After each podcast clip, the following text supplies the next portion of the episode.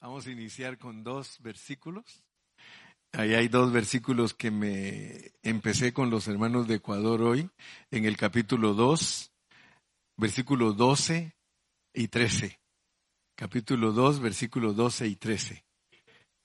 Dice Dani, hermano Carriora, sí se quedó allí, ¿verdad? Dice, ya tiene tiempo de estar en esos capítulos. Y lo bueno, me dice, es que nos estamos alimentando. Una de las cosas importantes que todos debemos de entender como cristianos y como buenos cristianos es de que la Biblia tiene un plano interpretativo que es superficial y ese se llama moraleja, moraleja. O sea que es la parte superficial de la Biblia. Y el que lee la Biblia superficialmente, pues se puede instruir moralmente. Moralmente. Por eso se llama moraleja.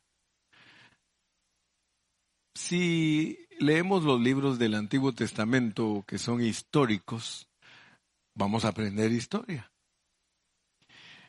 Pero cuando leemos el Nuevo Testamento, especialmente los escritos del apóstol San Pablo, él escribió por medio de metáforas y las metáforas solo las puede entender la gente entendida.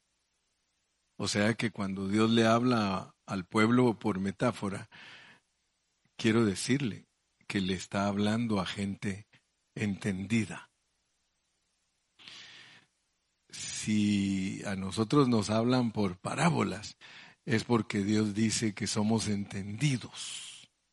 Yo no sé cuántos de ustedes se recuerdan de un incidente que tuvo el rey David. El rey David lo fue a visitar un profeta, ¿se acuerdan?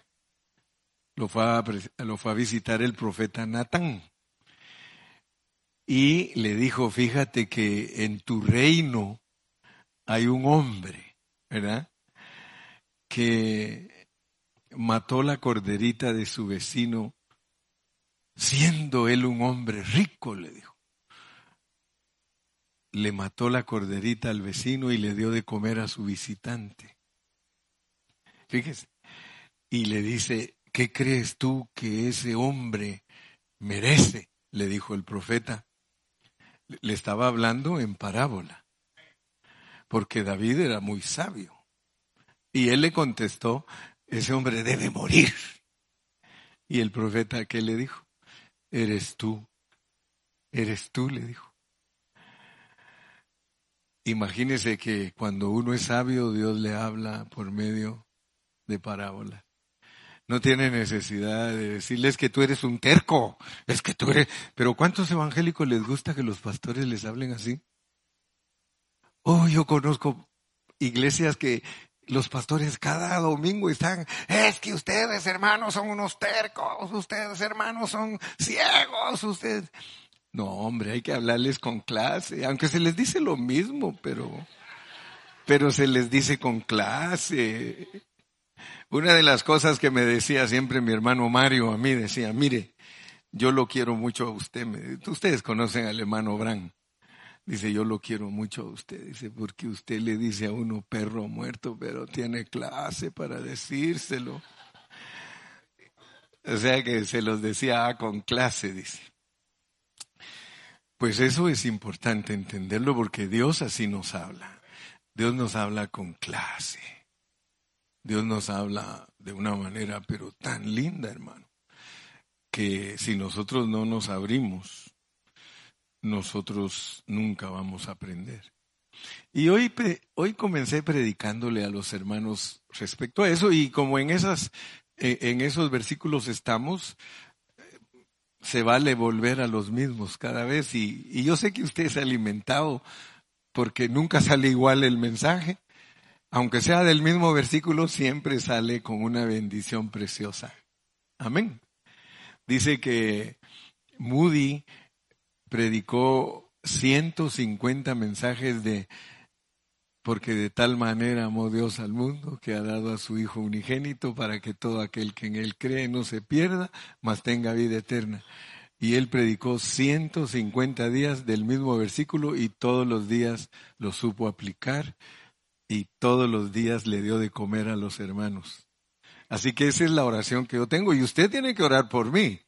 ¿Verdad? Porque hay muchos que no oran por su pastor. Sí se aburren de él, pero no oran por él. Sí, porque hay muchos que dicen, ya me sé de memoria lo que va a decir el pastor. Y yo a veces le pido a Dios, Señor, ayúdame que no diga nada eh, viejo, sino que todo nuevo, vino nuevo, vino nuevo. Y gracias a Dios que Dios siempre va agregando, pero vamos a hablar con gente entendida, gente que sabe que la Biblia no solamente tiene parte moraleja, sino que tiene también algo más profundo algo más profundo. Vamos a usar bases para hablar. Cuando llegué a Troas, esta es palabra de Dios, hermano. Esta es palabra de Dios. Esto es lo mismo que cuando usted lee en Génesis, en el principio creó Dios los cielos y la tierra. Haga caso y cuenta que aquí va a leer otra cosa, pero tiene el mismo peso, porque si no, no fuera la Biblia. Porque hay muchos que no saben que la Biblia tiene peso. Muchos que no saben que, que, en la Biblia tiene significado, Abraham engendró a Isaac. Solo ahí hay un mensaje terrible, porque es la palabra de Dios. Abraham engendró a Isaac, Isaac engendró a Jacob. Si nosotros predicamos con sabiduría de Dios, podemos hablar una hora de lo que significa que Abraham engendró a Isaac, Isaac engendró a Jacob. Porque la Biblia dice, cuando Cristo vino a la tierra, dijo, yo soy el Dios de Abraham, de Isaac y de Jacob. ¡Wow! Entonces la palabra de Dios tiene peso. Pero muchos cristianos no le dan el peso que tiene, porque no tienen una buena instrucción. Pero mire, cuando llegué a Troas, tú puedes que me digas, ¿y qué me importa a mí que Pablo llegó a Troas? Pero si tú me dices a mí que qué te importa a ti que Pablo llegó a Troas, te estás despreciando la palabra de Dios. Porque la palabra de Dios, que Pablo haya llegado a Troas para predicar el Evangelio de Cristo, eso es muy importante. Y mire lo que nos cuenta, que llegó a Troas a predicar el Evangelio de Cristo y se le abrió una puerta. ¿Qué significa que al ir a predicar nosotros a un lugar se nos abra puerta? Significa que la gente nos escucha. Y ustedes se van a quedar asustados, pero uno a veces llega a lugares donde todos quieren oír. Yo he ido a lugares donde les digo, quiero hablar con ustedes, mire, todos se vienen a sentar. Veinte, treinta personas y dice, ¿y qué nos quiere decir? Qué responsabilidad. Porque yo no me puedo poner a contarles cuentos, imagínense, que me ponga a contarles ahí. No, pues fíjense que no tengo suegra. Sí, porque ya se murió. no porque no sea casado. Porque si alguien me oye decir, no tengo suegra, va a decir, no, está soltero. no, se murió mi suegra. Pero yo no me voy a ir a ponerles a contar. Sin embargo, hay siervos de Dios que de todo le cuentan a los hermanos, menos el hablar divino. Menos el hablar. Van, oigan ustedes, hay pastores que se paran frente a los hermanos y lo que menos les enseñan es la palabra de Dios pero los emocionan, los botan, los jalan, los despeinan, de todo hacen, pero no los edifican con la palabra de Dios. Cuando llegué a Troas para predicar el Evangelio de Cristo, aunque se me abrió puerta en el Señor, mire lo que nos quiere decir. Versículo 13. No tuve reposo en mi espíritu ¿Se pueden imaginar ustedes un predicador que llega a una ciudad y que ahí están todos sentaditos para oír el Evangelio porque la puerta está abierta? Pero viene él y dice, pero no puedo predicar porque no tengo paz. No tengo paz en mi, en mi espíritu, sí, en su corazón. En mi corazón no tengo paz. Y si alguien le pregunta, pero Pablo, ¿por qué no tienes paz? Es que no encuentro a mi hermano Tito. Fíjese, parece una historia tan insignificante. Parece una historia tan elemental, tan parece de niños. Pero lo que, lo que nos quiere decir, ahí está el detalle, dijo Cantinflas. ¿O no fue Cantinflas? Ah, bueno, sí, porque a veces, a veces les digo y no la creen. Porque aquel dijo, yo dijo, como Nerón me lavo las manos. No, dice Pilato, ah, ¿acaso que Nerón no se lava también? Dice. No tuve reposo en mi espíritu por no haber hallado a mi hermano Tito. Así, despidiéndome de ellos, partí para Macedonia. Ahora la pregunta es, ¿esa es palabra de Dios, hermanos? ¿Qué nos quiere decir Dios a nosotros? Porque si solo lo leemos, dice, ay, dice, pobrecito Pablo, no tuvo paz en su espíritu. Y entonces mejor se fue. ¿A dónde? A Macedonia. ¿A qué? De seguro que a seguir buscando a Tito. Porque él era una clase de hermano que no hacía nada si Dios no lo dirigía. Y fíjense lo que Dios nos quiere enseñar a nosotros. Con esos versículos que yo le estoy leyendo a usted, que es la palabra de Dios y que es tan sencillito lo que dice ahí, yo quiero enseñarle algo a usted, pero no para su mente, sino para su espíritu. Yo le quiero decir que ninguno de nosotros debe predicar el Evangelio, aunque Dios le abra puerta, si no ama a los hermanos. ¿Por qué quería él ver a Tito? Si ustedes leen, leen las epístolas de Pablo, ustedes se van a dar cuenta que él quería, algunos dicen que quería saber los chismes, pero Pablo nunca le llamó chismes a que alguien le dijera que en las iglesias habían problemas. Nunca le llamó chismes, él decía, fui informado.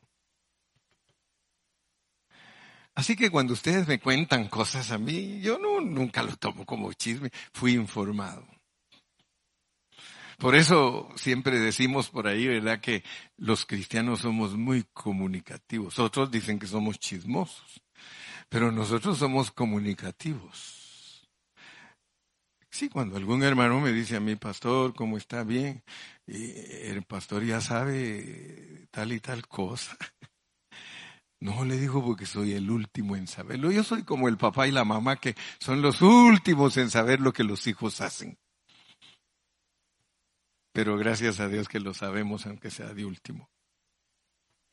Pero lo que quiero decirles es que si nosotros no respetamos la palabra de Dios, nosotros vamos a creer que no nos quiere decir nada los versículos. Así como les estoy leyendo estos dos versículos, así es toda la Biblia toda. Fíjese que si usted empieza a leer, ponme Génesis 1.1, porque es fácil que alguien crea Génesis 1.1 y que no crea lo que le leía ahorita. En el principio creó Dios los cielos y la tierra y todos, yes, yes, he made it. ¿Sí? Pero si les pongo el otro, difícil que digan, yes, yes no debo hablar del Evangelio si no amo a los hermanos. Eso no lo dice. Hablador hasta pasado mañana y no vive lo que dice. Porque somos así, somos así. Somos habladores, somos buenos para enseñar, igual que los fariseos. Cuando el Señor Jesús, sí, ayúdanos Señor, ayúdanos Señor, dijo alguien. Aunque lo dijo así como con alergia, ayúdanos Señor, ayúdanos Señor, aunque sea con alergia, pero ayúdanos Señor, ayúdanos Señor. Nosotros tenemos que entender la palabra y darle el peso que tiene.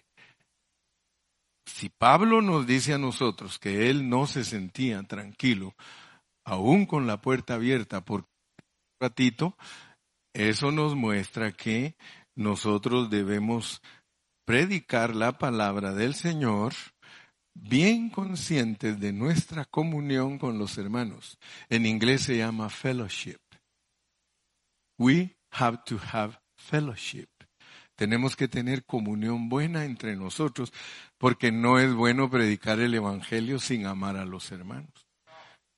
Solo imagínese usted la responsabilidad de su pastor porque yo me paro cada viernes y cada domingo delante de usted a predicarle la palabra, pero ¿cómo lo voy a hacer sin amarlo a usted? Y algunos pues me juzgan porque, ah, ¿cómo no nos va a amar si le damos ofrendas? ¿Verdad? Porque algunos son un poco pesimistas. Y yo que soy buenísimo para recibirlas. No, pero mire, eso no es pecado. Eso no es pecado. Que el pastor reciba una ofrenda que le regalen no es pecado. Y por eso yo aprendí de Cayetano. Cayetano me enseñó algo que no se me olvida, no sé de quién lo aprendió él, pero un día me dijo, ¿sabes qué, Carrillo? Yo no te quiero por lo que me das, sino que te, por eso te quiero más.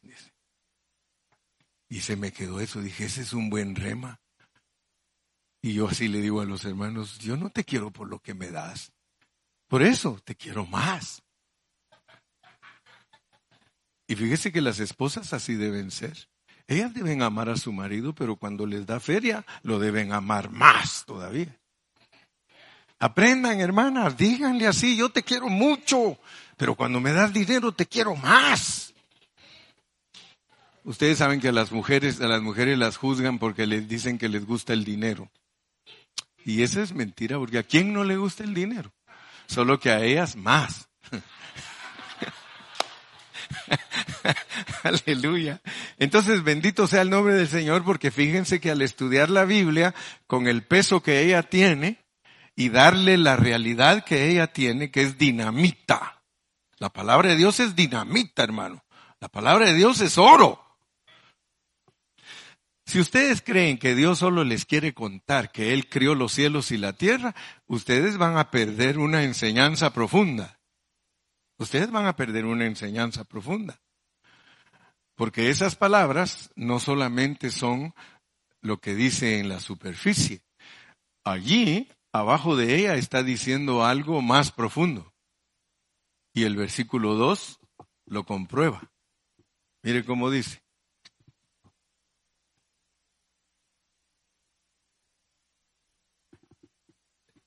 Ahí viene, ahí viene, ahí viene.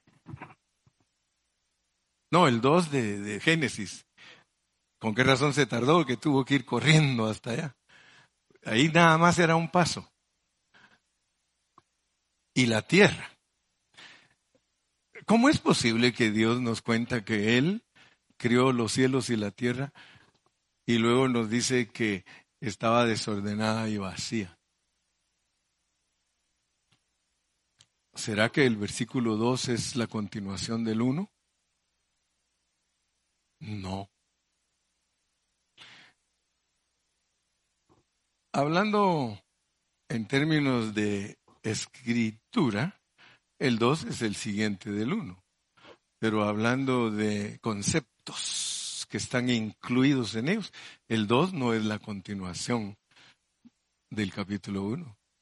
En el 1 dice que Él creó los cielos y la tierra.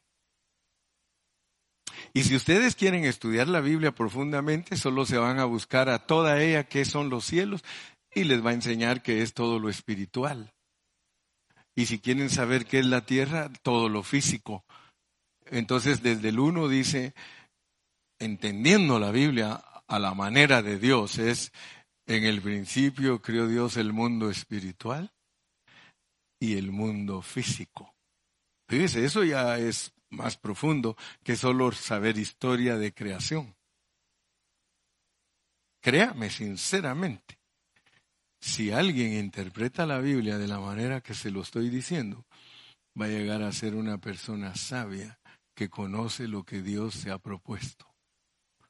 Y no todo el mundo conoce a Dios, porque no sabe cómo se le encuentra, no sabe cómo es que Él revela sus secretos.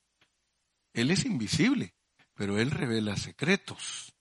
En el principio crió Dios los cielos, todo el mundo espiritual, y la tierra, todo el mundo físico, hombres y animales.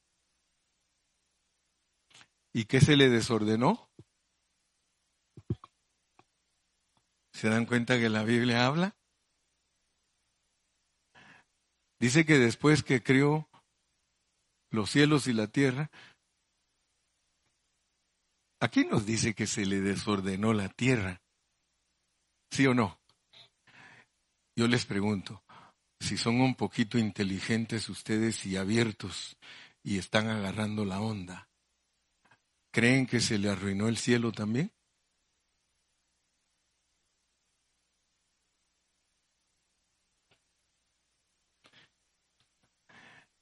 El que dijo no tiene que hacer y tiene que decir sí. ¿Dónde comenzó el problema? En el cielo, de ahí salió Satanás. Entonces, pero a nosotros nos está contando, como quien dice, te hablo Juan para que entienda Pedro. Y la tierra estaba desordenada y vacía. ¿Y qué le vino a la tierra? Puras tinieblas. Dígame usted si cuando Adán pecó y cayó no se volvió tiniebla. Entonces yo quiero que vean la característica de la Biblia que ella habla antes de empezar a hablar. Ella habla antes de empezar a hablar, porque primero, ¿qué es lo que nos cuenta? Si ustedes leen despacito el, capítulo 1 de Génesis, ustedes van a aprender lo que Dios hizo en seis días y que en el séptimo descansó. ¿Sí o no?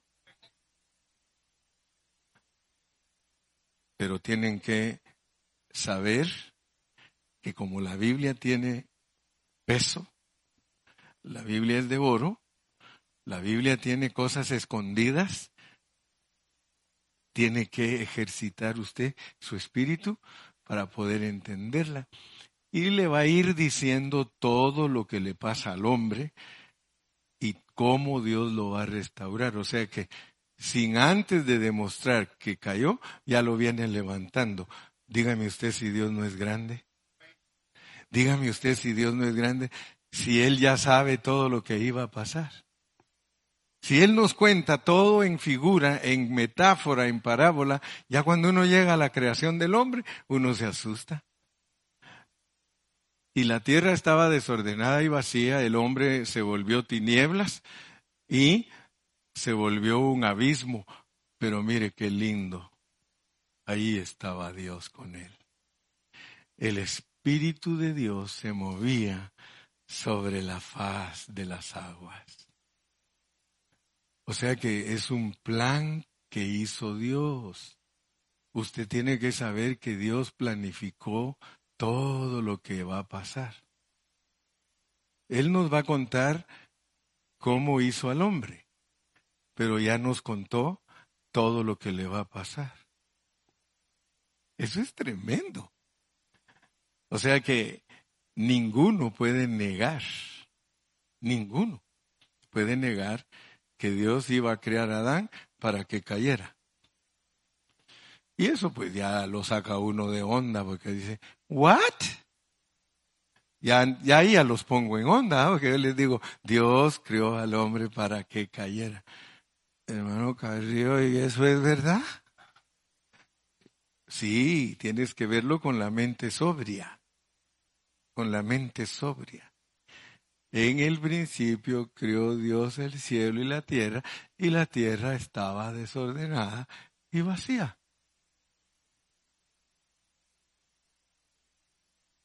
Y te va a llevar, te va a llevar, te va a ir diciendo ¿Cómo es que Él te trae de regreso? Leamos el versículo 3. Ah, estando el hombre en esa condición de tinieblas, de abismo, ¿quién dijo? ¿Quién dijo? ¿Qué dijo? Sea la luz. Entonces tú vas a empezar a entender a Dios, vas a decir, Él nos hizo en Adán, nos metió zancadilla y luego nos levantó. Si tú no estudias la Biblia en la manera que Dios la ha escrito, jamás lo entenderás. No lo vas a entender. Dios quiere que seas entendido. Dios quiere que sepas qué es lo que Él planificó, porque hay muchos que hasta enojados están, ay, si no hubiera diablo. Ay, si no hubiera chamuco, la vida sería feliz. Ay, si, si no hubiera esto. Y dijo Dios, sea la luz. ¿Te puedes imaginar lo que es Dios entonces? Él es un rey soberano. Y tú tal vez te pongas serio conmigo y hasta me quieras pegar, pero, pero la Biblia dice, la Biblia dice, yo, así dice Dios, yo crié la luz y yo crié las tinieblas. Yo crié el bien y yo crié el mal. Imagínate. La mente humana es incapaz de entender eso. Solo por el Espíritu puedes entender a Dios. Dice, hermano, ¿y ustedes qué son? Me dicen a mí cuando me oyen predicar. Como están acostumbrados a, yo soy pentecostal. Yo soy católico. Ah, yo soy presbiteriano. Yo soy bautista. Yo soy, yo no soy nada. Así he oído algunos. Y me preguntan a mí al oírme predicar la Biblia, ¿usted qué es, pastor?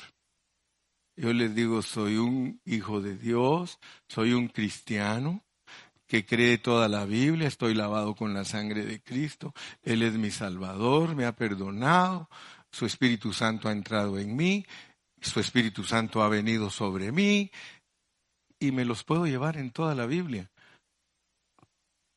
Pero puede ser que algunos no conozcan el Dios que conoce el hermano Carrillo. Y yo no quiero que tú tengas otro Dios, yo quiero que tengamos todos el Dios de la Biblia. De tal modo que tú puedas decir yo creo en el Dios de la Biblia. Porque Él dijo sea la luz sea la luz. Y si no me creen que Dios habla en parábola para ayudarnos a entender su propósito, vamos a leer un versículo más. Les iba a decir primera de Génesis, pero solo hay uno. Este, Génesis 49, 25. Génesis 49, 25. Miren, miren cómo le habló Jacob a su hijo José. ¿Cuántos creen que es la palabra de Dios? ¿Cuántos creen que ese versículo tiene el mismo valor que Génesis 1.1? ¿Cuántos creen que ese versículo tiene el valor de segunda de Corintios 3.12? ¿Lo creen? ¿De verdad lo creen? Entonces ahora leamos pues. Por el Dios de tu Padre, le dijo Jacob a José, por el Dios de tu Padre, el cual te ayudará. Por el Dios omnipotente, el cual te bendecirá con bendiciones de los cielos de arriba y con bendiciones del abismo que está abajo. Ay, hermano Cario, también que iba todo. Tú sabes lo que significa que Dios te dé bendiciones del abismo. Te mataron a tu hijo. Dale gracias a Dios. Esa es una bendición del abismo. Se enfermó tu hijo. Dale gracias a Dios, porque regularmente nosotros lo que hacemos es renegar. Renegar. Le quitaron el trabajo a su esposo. ¡Ay! Maldito. ¿Sí? Maldito patrón iba a decir, no. ¿Por qué no le das gracias a Dios si nunca descansa? Nunca está contigo, nunca está con tus hijos. Te asustes que tres semanas, un mes va a estar ahí contigo, que colecte y que goce la vida contigo. No que todos afligidos. Ay, ¿cómo vamos a hacer? ¿Y ahora cómo vamos a pagar la renta? Ah, le pedimos al pastor.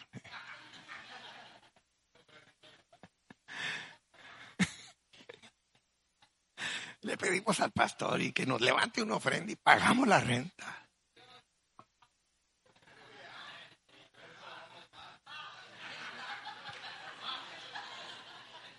Por eso lo amo más. No, en serio, yo les he dicho a muchos de aquí, miren, si algún día a ustedes les llega el agua hasta aquí, díganos, porque entre todos podemos sacar adelante a uno. ¿Sí? Dicen allá en mi rancho, ¿qué purrún?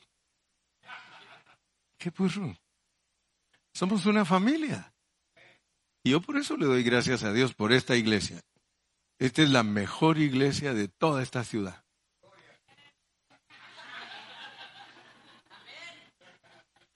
Porque aquí somos familia. Y porque aquí nos cuidamos el uno al otro. ¿Sí? Yo se los digo por experiencia. Ni bien supieron que me dio COVID a mí y abría yo la puerta y bolsas con esto, con el otro, con... y aleluya, dije. Y le digo a mi esposa, entrémoslo todo. Tengo más COVID.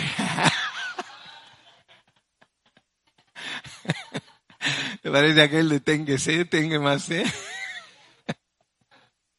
no, en realidad, hermano, todos nosotros debemos de pedirle a Dios entender su propósito. Fíjese que este versículo está en el Antiguo Testamento y por eso algunos me dicen a mí, hermano, pero eso era en el Antiguo Testamento, ¿no? Póngame Romanos 8:28. Romanos 8:28 y va a ver que dice lo mismo que esto, solo que lo dice en otra forma. Y sabemos que los que aman a Dios, todas las cosas, sean positivas o negativas, les ayudan a bien porque eso es conforme a un propósito. Nosotros somos gente de propósito. Dios tiene arreglado nuestro itinerario, nuestra ruta. Dios delineó antes de la fundación del mundo, delineó tu vida. Vas a llegar a versículos donde dice que a los es que el, que está el que está después de este ahí te da la respuesta. Mire, vamos al 29, porque a los que antes conoció, ¿dónde te conoció Dios a ti? Dime. Dime dónde te conoció Dios a ti, porque muchos no saben. Muchos les dicen, "Hermano, es que Dios te conoció." Andan como el burrito. ¿Dónde? ¿Dónde? ¿Dónde? Dios te conoció y cuando Él te conoció, te predestinó. ¿Qué es predestinar? Predestinar, darle un destino de antemano. ¿Y para qué te predestinó? Porque te quiere hacer igualito a Cristo. Te quiere hacer igualito a Cristo. Tú te resistes y no te dejas. Pero no te preocupes. Él lo va a lograr. Porque Él es el primogénito entre muchos hermanos. Nosotros somos sus hermanos y Él es el primogénito. Es el primero de esta clase. Pero a todos nos va a llevar. Mire, usted está aquí, mi hermano. Y puede ser que hoy hasta frustrado venga, porque algunos los miro hoy como que no se quieren ni reír conmigo. No se oye, no se oye padre. Quizá hoy viniste frustrado. Quizá hoy viniste a la reunión de pocas palabras. Pero una cosa te garantizo. Te van a llevar a la misma imagen de Jesucristo. Gracias, Gilmar. Quieras o no quieras, porque si no, es mentira la predestinación. Y eso muchos cristianos, como están tan confundidos por sus enseñanzas mezcladas, porque cuando les enseñan la Biblia muchos cristianos se las enseñan mezcladas y por eso el Dios de ellos es una caricatura del Dios de la Biblia, no es el verdadero. Porque el verdadero Dios es para todos aquellos que lo saben ver, aquellos que, que tienen la bendición de que los instruyan bien, ellos empiezan a ver quién es Dios. Algunos de ustedes se acercaron a mí hace 15 años. ¿Ustedes no sabían lo que el hermano Carrillo les ha escrito en sus corazones? Pero ahora, ahora yo puedo decirles tantas cartas que he escrito. Hay un pastor en México, el hermano Israel Reyes. Dios lo bendiga, ese siervo. Él es pastor en Pachuca. Él fue presidente de la Asociación de Pastores de todo Pachuca. Y cuando se acercó a mí, me dijo, yo creí que sabía la Biblia, pastor, me dijo. Y ahora con usted me quedé a cero. Pues no se preocupe, le digo, porque a mí me gusta enriquecer a los siervos. Ahorita ya tiene como seis años de estar estudiando conmigo y se echa unos escritos ese hombre que cuando los leo digo, hasta se parece a la Xochitl. Escribe bien bonito. Sí, escribe bien bonito. Digo, wow, increíble. ¿Por qué? Porque se ha dejado escribir en su corazón. Si no me entiende lo que estoy hablando, se lo digo, aquí está, mire, capítulo 3 de 2 Corintios y versículo 2, porque va a decir, ¿y de dónde se inventó el hermano Carrillo que nosotros somos cartas y letras y cartas escritas por él? Ahorita se lo demuestro. Capítulo 3, versículo 2. Nuestras cartas sois vosotros. No se vaya a enojar si le digo, hi envelope. ¿Sí? Hi letter. ¿Ustedes son mis letters? Ay, gócese si le digo, hi, my letter. Gócese. Porque por lo menos va a decir, por lo menos cree que tiene algo escrito en mí. Pero no tiene nada, nada, nada, nada. ¿Alguno va a decir así? Yo no me he dejado escribir del hermano. No me he dejado. Pero aquel que se ha dejado escribir, inscribir, quiero más, quiero más. Nuestras cartas sois vosotros, pero, pero estoy refrescando. Estoy refrescando el pensamiento de todos ustedes, pero estoy aplicándoles la Biblia. No les estoy predicando nada mío, nada de conocimiento mío. Todo lo que expresa la Biblia, nuestras cartas sois vosotros, y mire qué tremendo, porque esto siempre me ha impactado a mi hermano.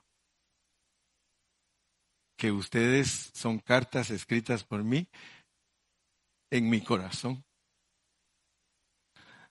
O sea que cuando yo les hablo a ustedes, estoy escribiéndoles, pero me estoy escribiendo yo mismo. Ustedes son mis cartas escritas en mi corazón. Ustedes son cartas que Dios me ha permitido escribir, pero ustedes están escritos en mi corazón.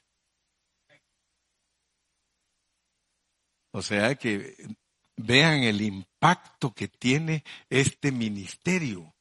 El ministerio del nuevo pacto tiene un impacto tremendo porque cuanto más me escucha usted y más obediente es usted con Dios, aquí se, se inscribe usted. ¿Con qué razón les he dicho que si me gano la lotería a todos les compro una casa? Fíjese. Yo les he dicho a los hermanos, mire hermano, pídanle a Dios que me gane ese grandote. Cuando ponen 370 millones, yo paso comprando el número, yo siempre voy a ir. Compro un numerito por aquello de que Dios diga, bueno, quiero bendecir a todos estos. Porque haciendo las cuentas, ya yo hago las cuentas, Dios, si me gano 370 millones, me dan un poquito más de la mitad, son como unos 275 millones, 225 millones. Con 225 millones, a todos los que están en la iglesia, les puedo, los que están pagando casas, se las termino de pagar. Los que no tienen casa, les regalo una su ofrenda. Y compro un templo más bonito que este para que podamos estar con más amplitud. Y ni me alcanza la vida para gastarme lo que me queda. Imagínese, dice, ah, ese pastor sí que está loco, loquísimo. Loco es poco. Estoy loquísimo, porque ustedes son mis cartas. Yo las cargo aquí. Cuando uno de ustedes sirve a Dios de todo corazón, imagínense la alegría que siente el siervo de Dios. Nuestras cartas sois vosotros escritas en nuestros corazones. ¿Y cómo me siento cuando otros los ven a ustedes? ¡Wow! Yo no quepo, hermano. Cuando en el trabajo de ustedes los, los compañeros de trabajo dicen, tú tienes algo especial, tú, tú no eres igual que todos los demás, eh, de verdad que eres cristiano, ¿verdad? ¿Cómo me voy a sentir yo? Ahora, lo contrario, ¿cómo me voy a sentir? Porque algunos de ustedes me han dado queja y dicen, ¿él va a la iglesia suya? Él no se parece a usted. Dice, él no se parece a usted. Dice, es peor que nosotros. Mire, yo no soy cristiano y él es peor que nosotros. Qué triste para mí. Se puede imaginar porque yo de algunos de ustedes me han informado. No me han chismeado. Me han informado. Y digo yo, qué triste. Qué triste es tener hermanos que no pueden ser leídos por todos los hombres.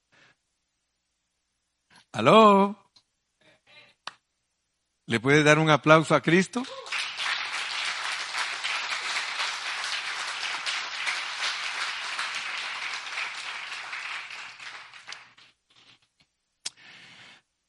Oh, gloria a Dios. Ahorita voy a empezar a predicar porque esa era la introducción. All right. Fíjense que en esta segunda de Corintios, esta epístola, se habla de los ministerios y de los ministros. Los ministerios y los ministros. Vamos a poner el 3, 8 y 9 para que nos demos cuenta que hay ministerios, hay ministerios. ¿Cómo no será más bien con gloria el ministerio del Espíritu? En este versículo 8, el apóstol San Pablo le llama al ministerio del nuevo pacto, al ministerio del Nuevo Testamento. Le llama el ministerio del Espíritu. Y de una vez nos dice que tiene gloria. Ahora preguntémonos nosotros. Nosotros, si queremos entender a Dios, Dear God, I come before you and I ask you, what do you mean in 2 Corinthians 3:8 that a ministry of the Spirit has glory? ¿Qué quiere decir? ¿Qué quiere decir que el ministerio del Espíritu tiene gloria. Ya llegaron los gritones. A ver uno de los atrevidos, a uno de esos que les gusta interpretar la palabra de Dios. ¿Qué significa que el ministerio del Espíritu, óyelo bien Marvin, ¿qué significa que el ministerio del Espíritu tiene gloria?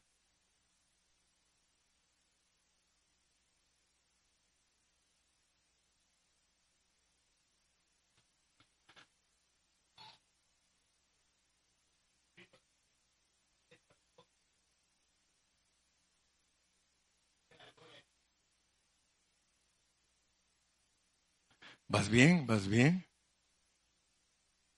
El ministerio del Antiguo Testamento dice que tenía también gloria. ¿Cuál era la gloria del ministerio del Antiguo Testamento? Que era que Moisés le brillaba el rostro. ¿Cuál es la gloria del ministerio del Espíritu? Que la gloria está dentro. Ahora, noten pues, porque gloria significa expresión.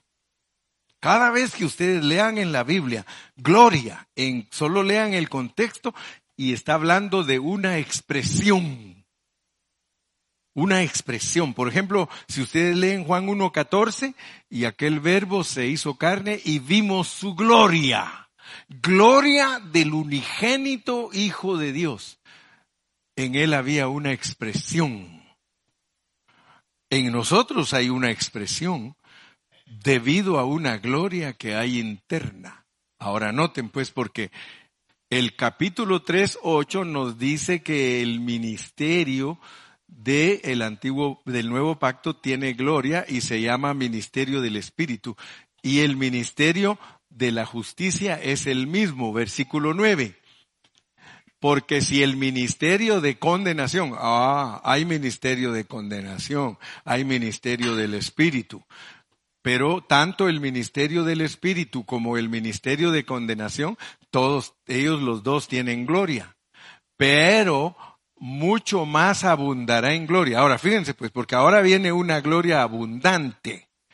El ministerio del Espíritu tiene gloria, pero este ministerio de justificación tiene abundancia de gloria. Pongan atención. Paren bien las antenitas, porque el ministerio del Espíritu identifica el ministerio del nuevo pacto, mientras que el ministerio de justificación identifica a la iglesia. La iglesia tiene abundancia de expresión. ¿Me explico? con mucho más abundará en gloria el ministerio de la justificación. Entonces ustedes tienen que entender que el ministerio del Espíritu es el ministerio de la parte interna de los cristianos, ministerio del Espíritu y con minúscula. Crésemelo otra vez. Perdonen que yo insisto, insisto, pero es hasta que entendamos bien la palabra que yo doy por sentado que podemos seguir adelante. ¿Cuántos dicen amén? Ok. El ministerio de condenación, el de la ley, fue con gloria, había expresión, Moisés le brillaba el rostro. Era una gloria externa. Mucho más abundará en gloria el... Bueno, ¿cuál me pusieron? Yo quería el 8. ¿Cómo no será más bien con gloria el ministerio del Espíritu? El ministerio del Antiguo Testamento tenía gloria porque le brillaba a Moisés su rostro, pero el ministerio del Espíritu no es el ministerio del rostro.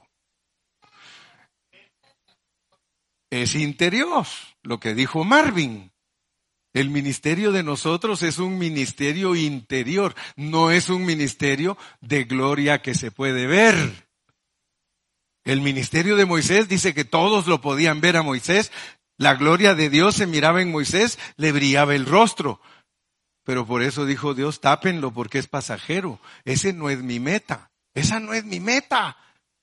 La ley de Moisés no es mi meta. Yo tengo una meta y quiero que sepan que es vivir adentro de ustedes. Por eso, cuando yo estaba predicando en esta mañana, le digo a los hermanos de Ecuador, hermanos, pongan atención. No se enamoren del Cristo de los evangelios. La gente está enamorada del Cristo de los evangelios. Están enamorados del Cristo de Mateo, de Marcos, de Lucas y de Juan.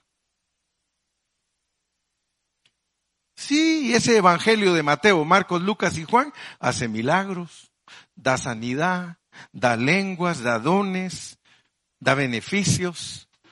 Pero eso no es lo más elevado de Dios, hermanos.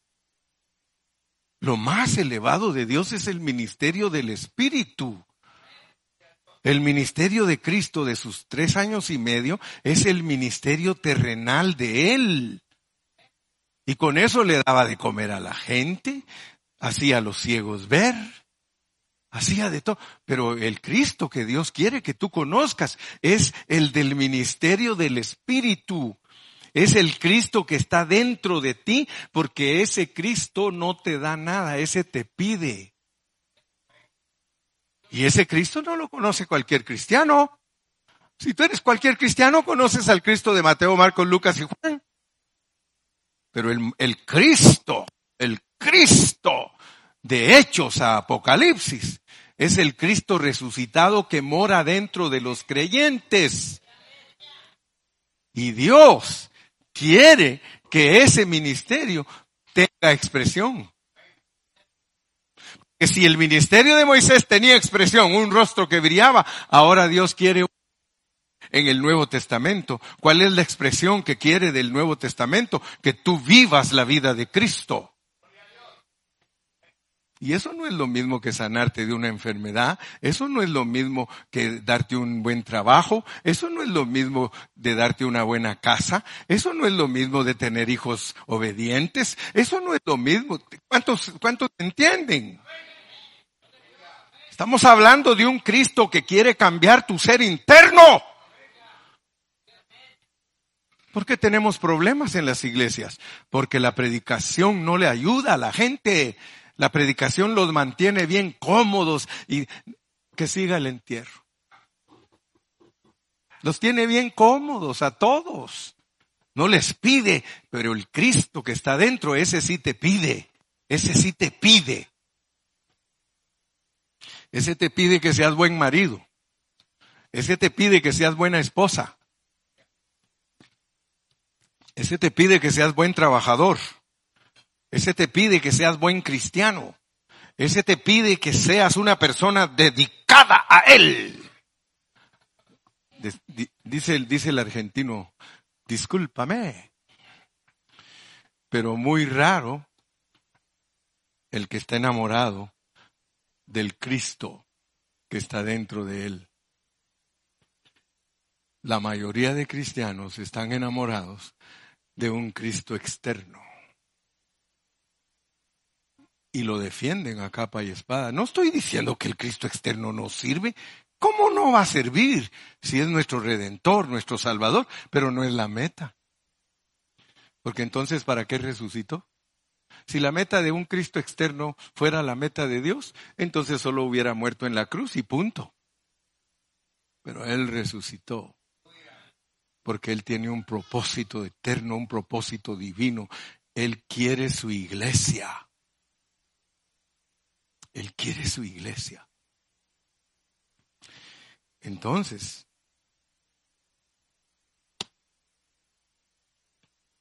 Él está buscando una esposa. El Cristo de los Evangelios es un Cristo soltero. Pero el Cristo de Hechos a los Apocalipsis está buscando una esposa. Y miren cómo termina la Biblia. Apocalipsis 22, 17. El espíritu y la esposa. El espíritu y la esposa dicen, ven. Y el que oye, diga, ven.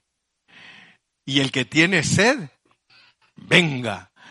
Y el que quiera, tome del agua de la vida gratuitamente. El espíritu y la esposa. Gracias a Dios que al final de la Biblia el Señor encontró su esposa. Por eso les dije, Dios a todos nos va a arreglar. Por eso es que yo amo a los hermanos, porque los hermanos o somos ya ángeles en desarrollo o somos chamucos que un día serán ángeles. Óigalo bien, o somos ángeles en desarrollo, que Dios está trabajando en nosotros para llevarnos a la estatura del Hijo de Dios, o somos chamucos que no se dejan, pero que de todas maneras los van a volver.